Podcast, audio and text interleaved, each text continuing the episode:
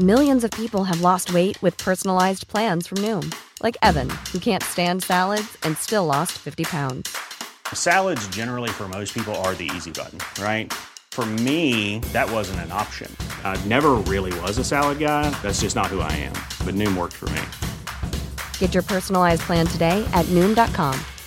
Real Noom user compensated to provide their story. In four weeks, the typical Noom user can expect to lose one to two pounds per week. Individual results may vary. Even on a budget, quality is non-negotiable. That's why Quince is the place to score high-end essentials at 50 to 80% less than similar brands. Get your hands on buttery soft cashmere sweaters from just 60 bucks, Italian leather jackets, and so much more. And the best part about Quince, they exclusively partner with factories committed to safe, ethical, and responsible manufacturing. Elevate your style without the elevated price tag with Quince. Go to quince.com slash upgrade for free shipping and 365-day returns. Hiring for your small business? If you're not looking for professionals on LinkedIn, you're looking in the wrong place. That's like looking for your car keys in a fish tank.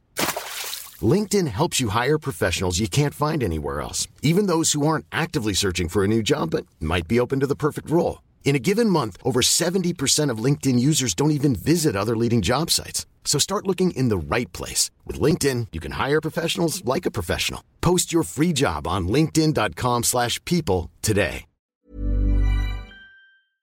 Salut tout le monde, c'est Yanis, j'espère que vous allez bien. Écoutez, moi ça va très bien.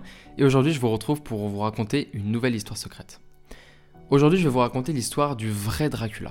Donc bien sûr, on connaît tous le vampire Dracula, le personnage de fiction qui a été imaginé par Bram Stoker dans son roman en 1897.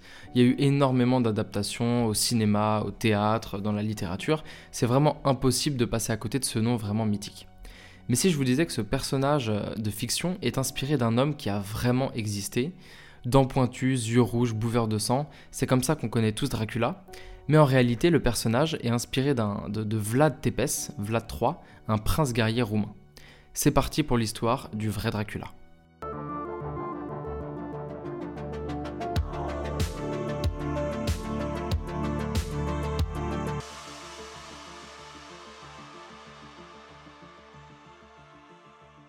Vlad naît en 1431 environ en Roumanie actuelle, dans un contexte un peu tendu. À l'époque, l'Empire ottoman, donc musulman, s'étend et soumet tout sur son passage. L'Europe de l'Est, qui est catholique, est donc constamment sous tension et alterne entre la guerre et des périodes de paix, pendant lesquelles les pays doivent payer un tribut, donc une somme d'argent, à l'Empire ottoman pour éviter d'être envahi. Le père de Vlad III donc règne sur une région roumaine appelée la Valachie. Il est membre de l'Ordre du Dragon et est donc surnommé Valde II Dracule. C'est pour ça que son fils Vlad aura pour son nom Dracula, Dracula qui vient de Dracule, fils du dragon. Vlad II, donc le père de, Dracula, négocie la paix avec l'Empire ottoman, mais ça plaît pas beaucoup à d'autres seigneurs roumains.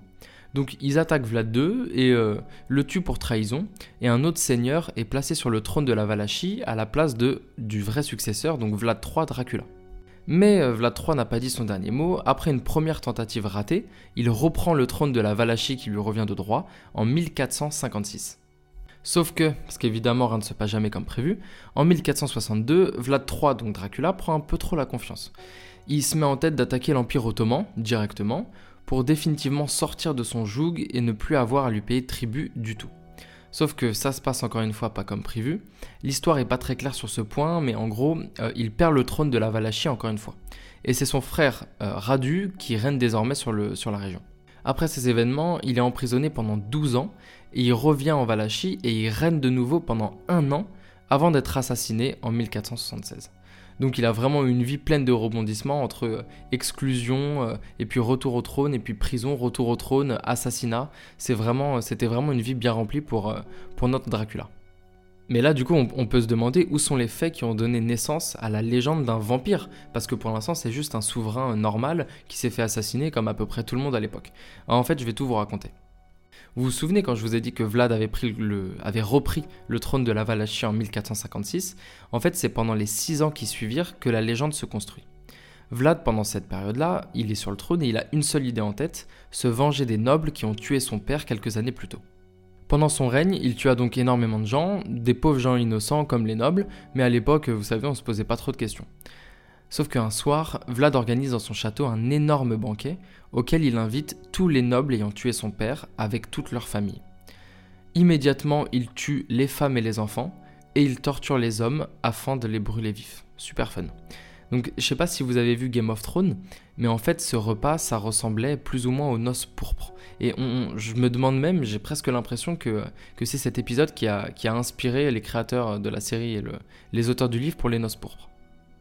Également, pour démontrer sa force, on raconte que Vlad a fait empaler entre 20 000 et 35 000 opposants ottomans en une nuit dans une forêt.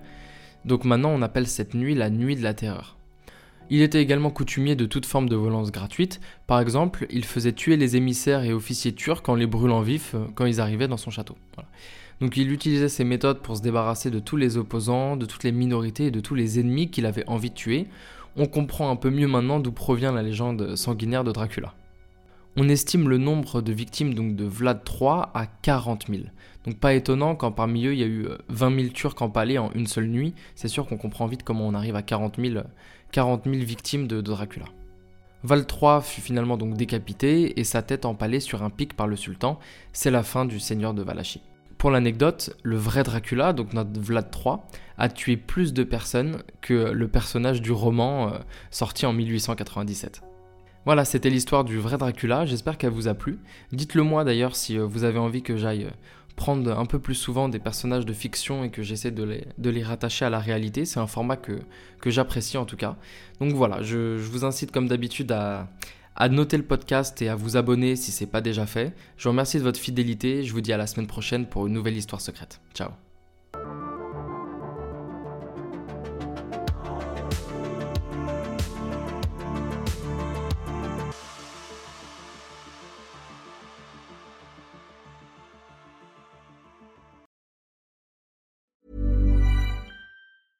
Even when we're on a budget, we still deserve nice things.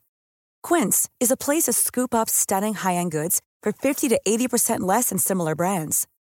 They have buttery soft cashmere sweaters starting at $50, luxurious Italian leather bags, and so much more.